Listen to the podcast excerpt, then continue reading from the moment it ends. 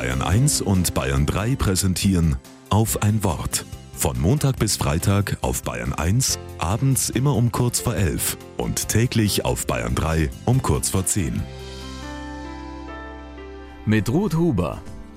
Es war ein ungewöhnlich anstrengender Tag mit vielen Konfliktgesprächen. Auf dem Heimweg will ich nichts mehr sehen und hören. Ich versenke mich in ein Kartenspiel auf meinem Handy. Von der Seite nähert sich eine Frau. Erst als sie direkt vor mir steht, merke ich es. Ich gehe unwillkürlich einen Schritt zurück. Das ist mir zu nah. Sie lässt sich nicht irritieren und spricht mich fröhlich an. Entschuldigung, ich schaue Sie schon die ganze Zeit an. Mir gefällt Ihre Frisur. Können Sie mir sagen, zu welchem Friseur Sie gehen? Ich bin verblüfft. Mit so einer Frage habe ich nicht gerechnet. Aber schnell steigt Misstrauen in mir auf. Will sie mich aus einem anderen Grund in ein Gespräch verwickeln und jemand anderes bedient sich dann an meiner Handtasche? Ich ärgere mich über mich. Warum habe ich verlernt, mit Freundlichkeit zu rechnen?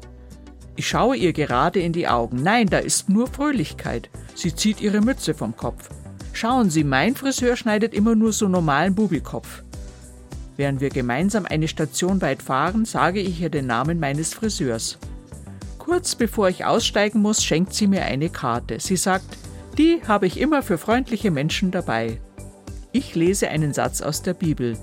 Die Freundlichkeit eines Menschen kommt ihm selbst zugute. Ich danke auch für die freundliche Begegnung.